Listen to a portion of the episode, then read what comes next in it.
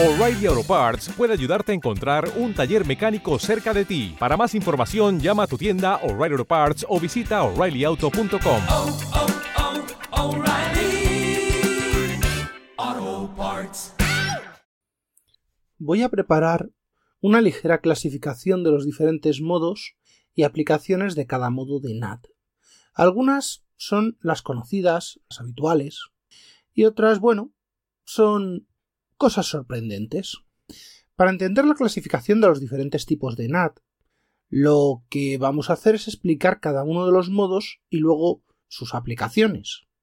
Como este artículo tiene un peso importante y buena profundidad, seguramente tenga que elaborar dos versiones, una orientada a la gente de red y otra más bien pensada para la gente de sistemas. Casi todo lo que voy a plantear es nivel IP, capa 3 y TCP o UDP, capa 4. Pero este artículo pretende abarcar todas las capas y todos los niveles e ir un poquito más allá.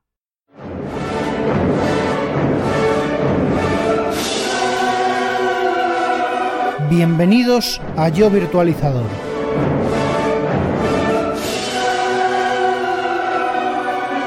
Tu podcast de referencia del mundo de la tecnología y de la virtualización.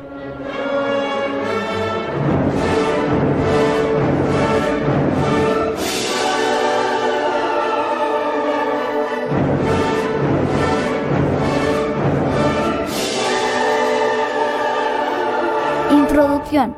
En el campo de las redes, NAT cumple un papel fundamental en varios campos, sobre todo mientras se siga aplicando la misma filosofía usada en IPv4 por motivos de conservación del direccionamiento.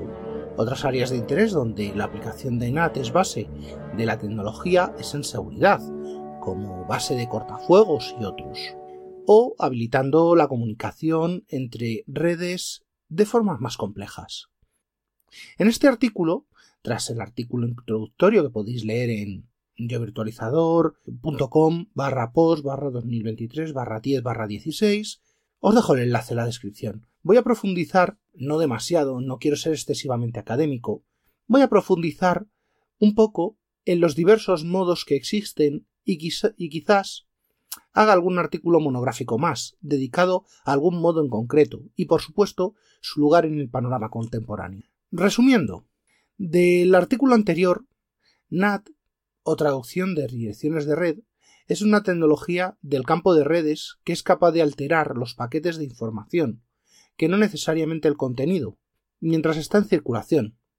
Eso significa que NAT trabaja con las cabeceras de los paquetes y los modifica en función de las necesidades del router o del firewall mientras atraviesa entre sus diferentes redes. Las implementaciones más habituales son las de terminación de red y puerta de enlace orientadas a comunicar hacia otras redes como intermediarios o hacia redes públicas e Internet. Así que un resumen podría ser que NAT es una salida al problema del crecimiento de la red y su asociación al agotamiento de las IPs mmm, disponibles pretendiendo así el crecimiento de la red permitiendo a las redes privadas compartir una misma IP pública para todos sus dispositivos. Pero, ¿y qué hacemos con el camino de vuelta? Función primordial de NAT. El propósito fundamental del NAT es que permite que un grupo determinado de direcciones se presente como otra dirección al resto de la red. Este mapeo, esta adjudicación, habilita que múltiples dispositivos en una red puedan llegar a otra red presentándose con otra identidad.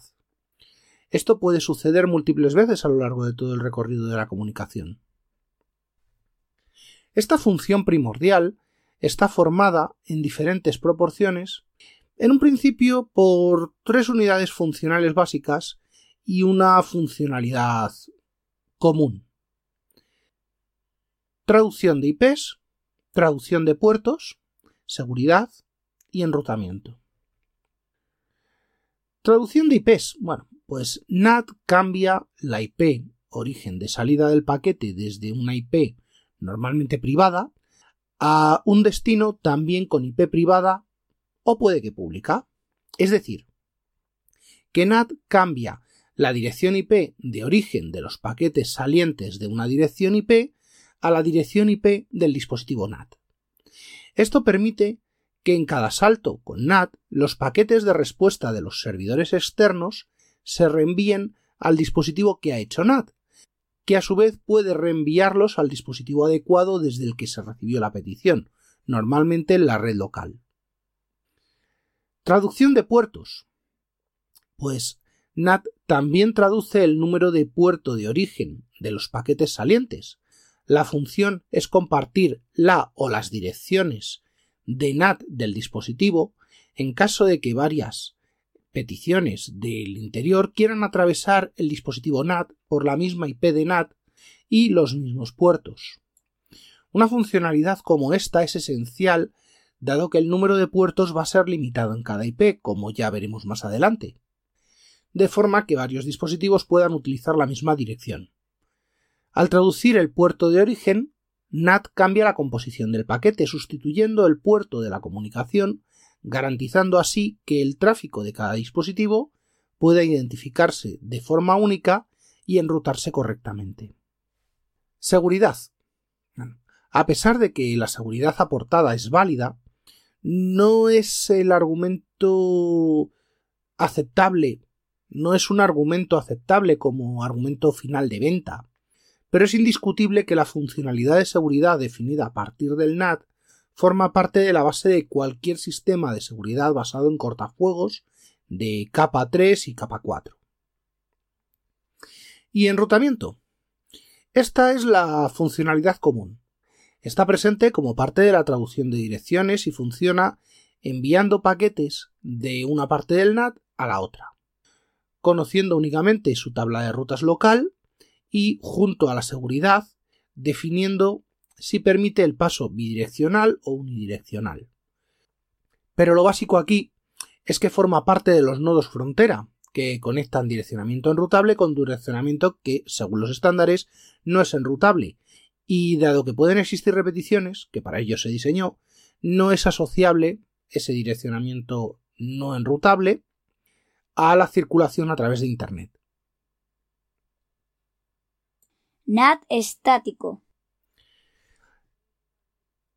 NAT estático es el tipo más sencillo que podemos encontrar.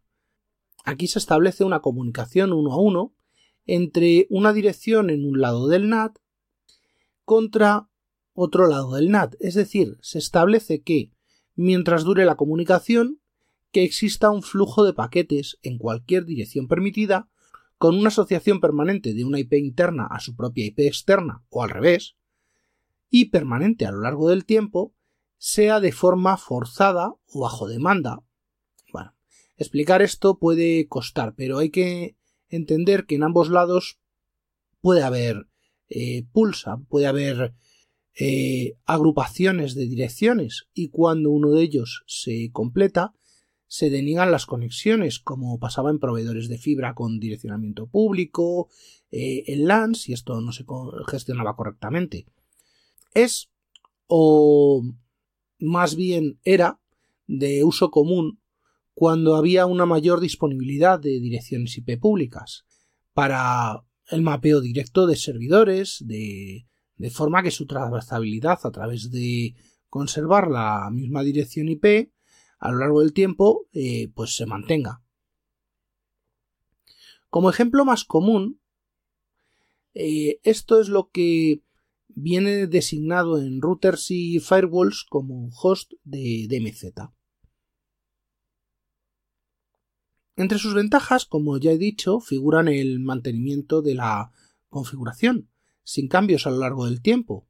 Eh, es predecible, que su mantenimiento es relativamente sencillo, también he leído que es ideal para la publicación de servicios complejos, pero eh, hay más formas de hacerlo. Y que dicha publicación facilita el flujo de ese tráfico. Puedo añadir que, vale, como método para compatibilizar pools eh, conjuntos entre iguales no enrutables entre sí por cualquier motivo o por necesidad de configuración, em, nos vale, pero esto es algo que debería estar superado por tecnologías más modernas. Sus desventajas, pues que no escala bien, que no se adapta a redes grandes con facilidad y que es un uso ineficiente de recursos a ambos lados, difícil de justificar en el presente modelo IPv4, además de los obvios límites. NAT dinámico. NAT dinámico es un acercamiento más eficaz a una solución que sigue sin ser completamente ideal. Es un avance y una evolución del NAT estático inicial. En NAT dinámico hay una red, un conjunto de direcciones en una red que utilizan una o varias direcciones, y en cada conexión, con un origen interno, utiliza una dirección completa de las disponibles en el pool de asignación de direcciones externas. Y al revés, también, cada conexión externa a una IP externa puede llegar al servidor, a la IP interna, y ahí sí puede eh, también haber un grupo de direcciones internas para recibir cada conexión externa.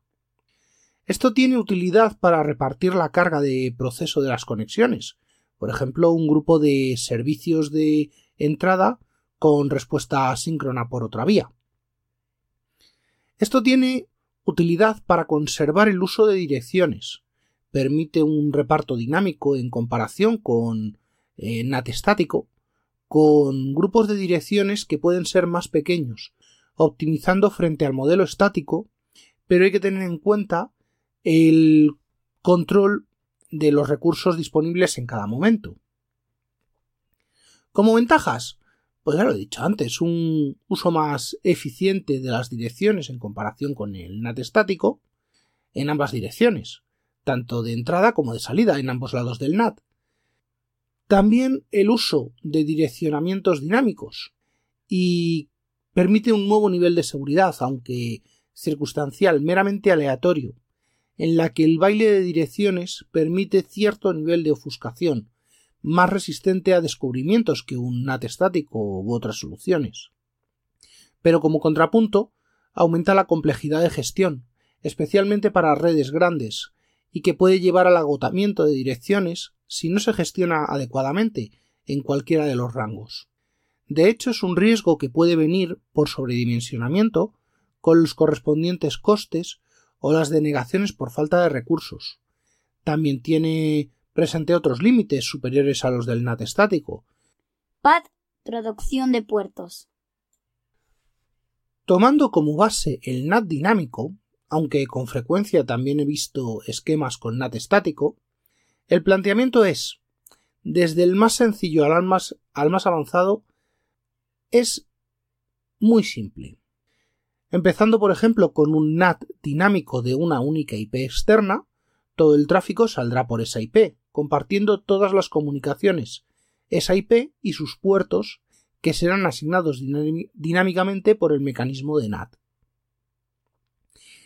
Este modelo es más avanzado que los anteriores y es lo que hoy se denomina vulgarmente NAT por la inmensa mayoría de los consumidores, incluso por mí cuando no quiero tener que aclarar demasiados fregados, aunque estrictamente no es correcto. En ciertos libros lo he encontrado como NAT recargado, NAT overloaded o simplemente por su nombre real, eh, PAT. El mecanismo combina el NAT en ambas direcciones con el reparto dinámico de puertos. Una conexión se forma a partir de una IP y un puerto, que al atravesar el NAT transformará la IP y además puede que cambie el puerto o no, pero solo el mismo número de puertos que los que necesita la conexión en lugar de ocupar una IP entera la combinación de la dirección de origen, el número de puerto de origen, la dirección de IP de destino y el número de puerto de destino permite al dispositivo NAT con mecanismo PAD gestionar un gran número de conexiones simultáneas utilizando una única dirección IP en uno de los extremos, pública o privada. Esto resulta especialmente útil para conservar las direcciones IP públicas, a la vez que se permite una amplia conectividad de red interna. No voy a extender demasiado esto, pero podemos tener eh, NAT más PAT en cualquiera de sus versiones analizadas anteriormente, con grupos, con pools eh, de direcciones a ambos lados y mezclas de técnicas como asignación estática o dinámica. Eso ya lo veremos más adelante, que hay tecnologías que le sacan un gran partido a esto. Como ventajas, evidentemente, hay un incremento enorme de la eficiencia en los consumos de direcciones IP, sobre todo las públicas, admitiendo una cantidad bastante superior de conexiones simultáneas, y en la parte de seguridad, una mera y simple ofuscación de direcciones y puertos. En el otro lado, el crecimiento puede dar lugar a un incremento de la complejidad para gestionar, pero sobre todo para analizar y depurar tráficos, para redes muy grandes. Y al entrar en juego un nuevo elemento, que es la asignación de puertos, algunas aplicaciones pueden verse resentidas debido a los conflictos eh, en el uso de puertos, lo que ya da comienzo al trabajo pues con cortafuegos, con otros dispositivos de seguridad. Los límites ya son menos opresivos, pero siguen estando presentes. NAT-T o NAT transversal. Esto es una forma especial de NAT que viene a resolver múltiples problemas, sobre todo con vistas a retrocompatibilidad y a la superación de límites. Es una forma de hacer cosas, túneles. Para entender el funcionamiento del NAT hay que pensar en zonas de dominio, límites de seguridad, básicos, pero seguridad al fin y al cabo. Y desde ahí desarrollar algo que va a complicarse muchísimo. Estoy hablando de la tunelización y de túneles de cualquier tipo. Esto responde a necesidades nuevas, ya diferentes de las clásicas que ya he contado, como la conservación de recursos, gestión del direccionamiento. De hecho, los objetivos de NAT tienen poco que ver con esto. NAT lo que permite es que los dispositivos NAT de la red no interfieran en la tunelización de las conexiones que atraviesan dicha infraestructura. Como existen varias implementaciones, las mm, más importantes son las que permiten el paso o las que realizan la tunelización. Inicialmente las que permiten el paso serán incapaces de realizar la operación de manipulación de los túneles, pero son compatibles y no impiden o rompen la comunicación. Entre las tecnologías NAT que tunelizan, tenemos tecnologías de retrocompatibilidad como ANINET para SNA sobre TCP/IP o IPX Tunnel para IPX SPX sobre IP, que son los sistemas más legacy con los que he trabajado de retrocompatibilidad. También tenemos el, el GRE, el Generic Routing Encapsulation, los túneles LNS LAC para L2TP multisat, multisalto conmutable, muy habitual en cores de operadores, o los más modernos VXLAN de cualquier fabricante, los genéricos de SD-WAN, todo esto da para mucho y de hecho ya hay contenido, ya tengo contenido redactado y elaborado para varios podcasts que ya serán grabados. Como ventajas, es indiscutible su utilidad en escenarios con retrocompatibilidad, con direccionamiento superpuesto, con configuraciones que de otra forma no se podrían realizar, permitiendo comunicaciones a través de los límites del NAT, y aporta la capacidad de que los túneles funcionen a través de redes con dispositivos NAT y en un último lugar, pero ahora sí, existen niveles de seguridad cuando intervienen protocolos como SSL, IPsec, L2TP o los propios de SD-WAN. Enfrente nos encontramos la dificultad de implementación, las diferencias de los estándares y que esto no es algo para todos los públicos. NAT Loopback o ARPINING, el invento del bucle inverso.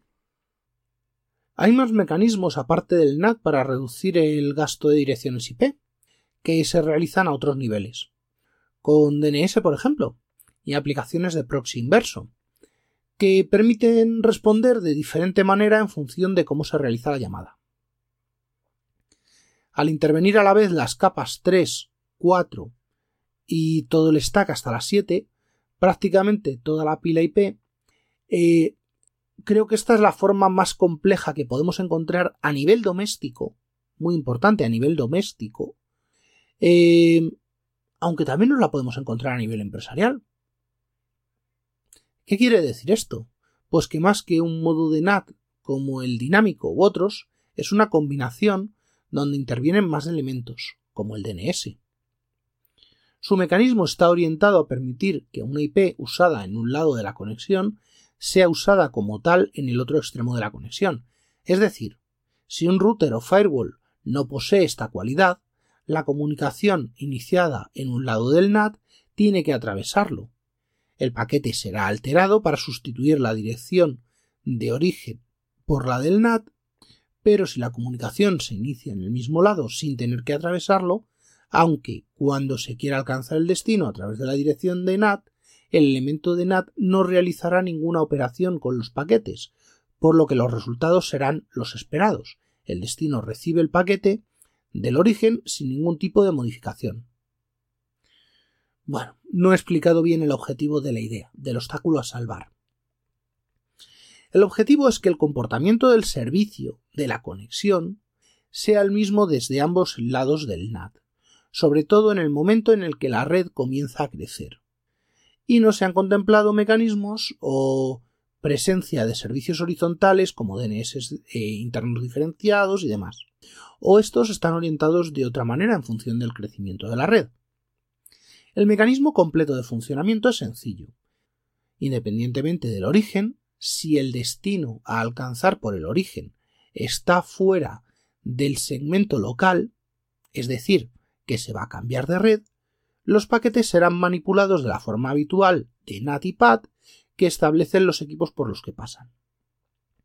La complicación, y donde entra en funcionamiento el hairpinning, es cuando el dispositivo que va a hacer NAT detecta que el origen del paquete y el destino del NAT están en el mismo segmento LAN y mismo lado del dispositivo NAT. Aquí lo que va a hacer el dispositivo que no lo soporta es redirigir la petición, con lo que la alteración del paquete queda interrumpida en el sentido de que el paquete cursará hacia destino, tiene los datos del origen dentro de su misma red, por lo que no se cumple el objetivo marcado de que el comportamiento sea el mismo desde cualquier origen. En cambio, si el dispositivo NAT soporta Herpinning, la NAT Loopback, NAT Reflection o como lo queráis llamar, al detectar que el paquete con origen en local quiere llegar al mismo segmento, le hará cursar como paquete externo, haciendo que el paquete salga de la red local, PAT estándar, volviendo a entrar a través de la regla correspondiente con el direccionamiento externo por el que se le ha hecho pasar, de forma que tanto si es un paquete remoto como si es local, el servicio reciba la misma petición con los mismos tipos de datos. Esta vez las desventajas son mayores, al menos en cantidad. Como por ejemplo que se requiere un mayor control del direccionamiento, cosa normal en rango empresarial pero no tan común en doméstico, además del control sobre la traducción de nombres de dominio, causante de esta necesidad en gran medida, o que el precio de los equipos con estas capacidades es superior al equivalente sin ellas, y unos mayores requisitos de hardware en las implementaciones. Pero esto no debería ser problema hoy en día.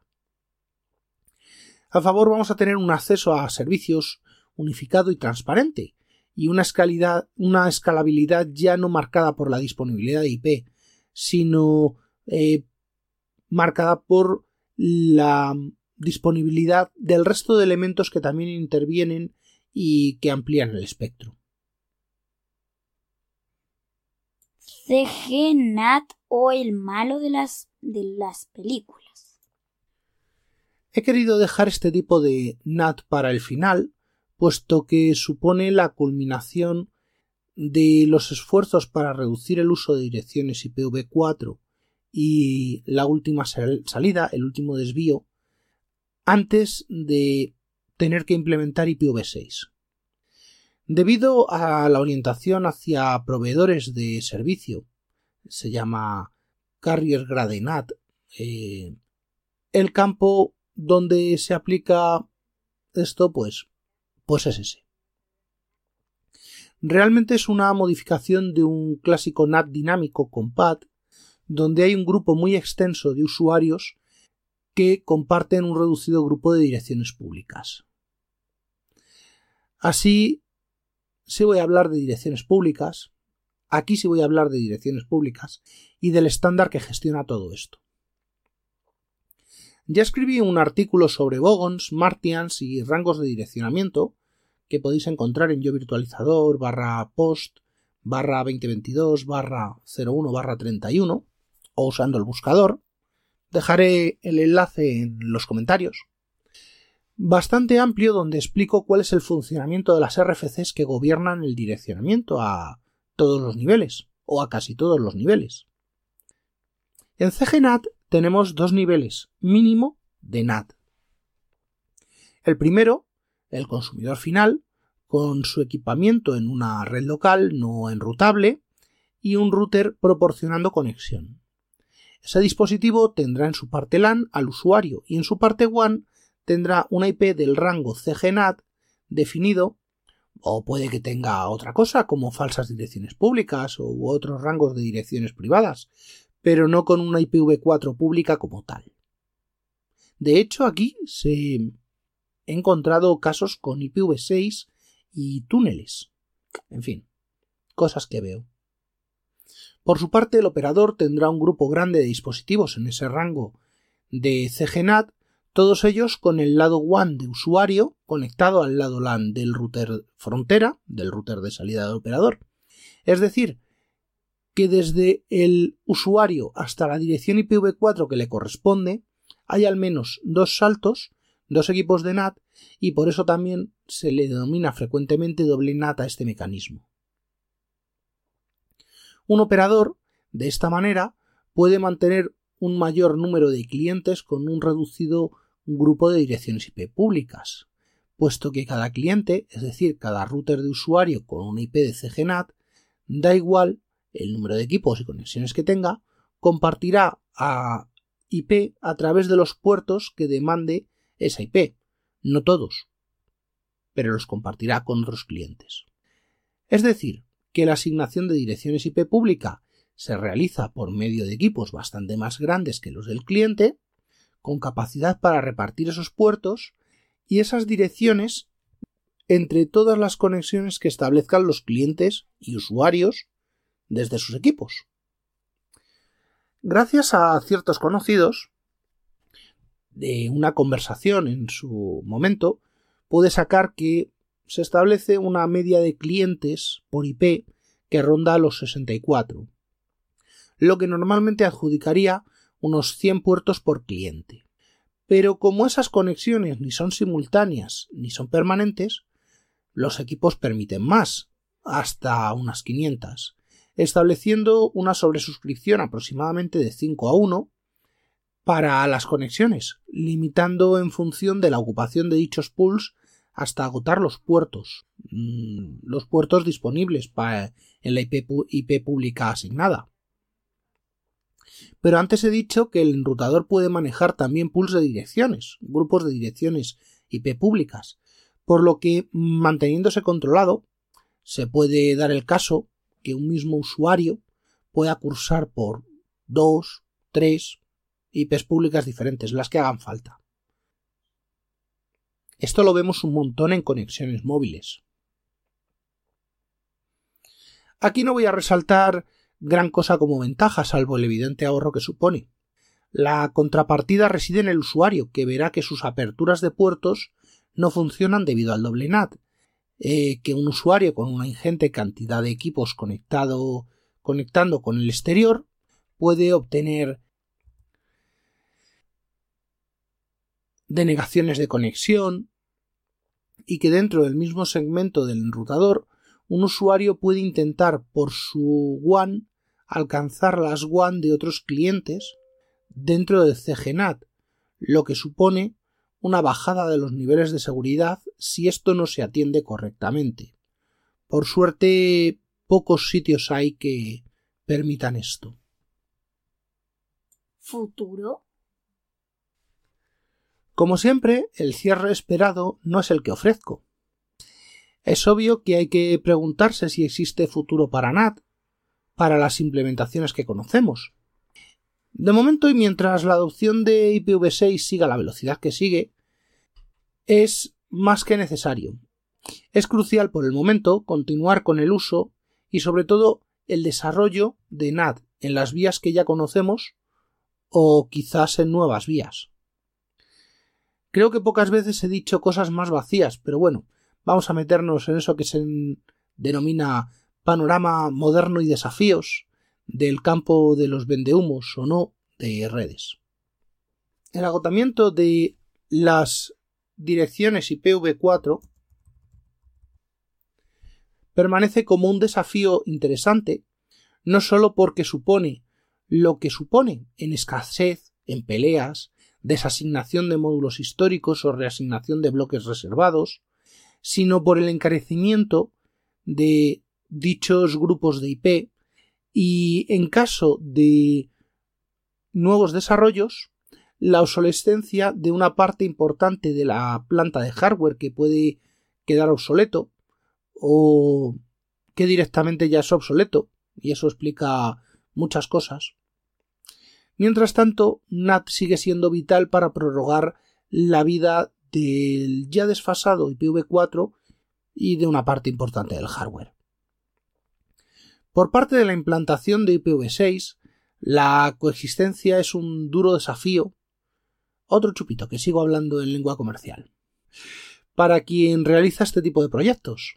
Sin embargo, al menos ya existen métodos de coexistencia como la doble pila, el dual stack, eh, túnel esteredo, eh, 6 to 4, el 6 to 4 y otros como que como ya he comentado se basan en NAT o se apoyan en NAT, concretamente en NAT-T, NAT transversal, para habilitar la comunicación entre pilas separadas o entre dispositivos a través de otras redes. Adicionalmente también tenemos el camino inverso, la retrocompatibilidad desde redes IPv6 puras con destino a otras redes, con componentes como NAT64, DNS64, y posiblemente el equivalente al NAT nativo de las redes eh, IPv6 llamado 464XLAT, el 464XLAT. Todos ellos permiten la coexistencia, la traducción al vuelo, túneles a través de tecnologías no computibles, la coexistencia concebida como desafío y sus herramientas. Tengo algo más de material, mucho más material que originalmente estaba pensado para una serie de artículos, pero creo que quedará mejor como podcast. Como habéis visto, hay algunos elementos nuevos, eh, como que voy a publicar el artículo en paralelo a este capítulo y que, bueno, vamos a jugar un poquito con la edición y vamos a hacer otras cositas para hacer más o menos el podcast.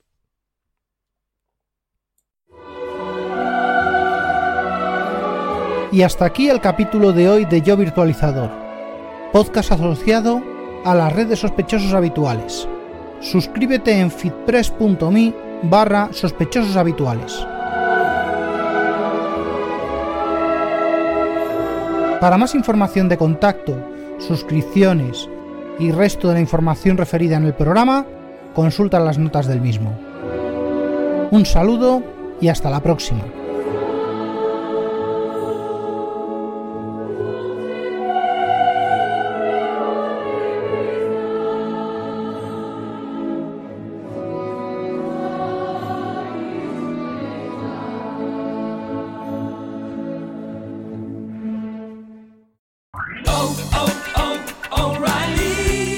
¿Necesitas ayuda? En O'Reilly Auto Parts te ayudamos. ¿Necesitas algún consejo? Te aconsejamos. Nuestros profesionales en autopartes están siempre disponibles para ayudarte a encontrar lo que necesites. Excelente servicio al cliente es solo una de las ventajas que ofrece O'Reilly Auto Parts. Los profesionales en autopartes. oh, oh, O'Reilly.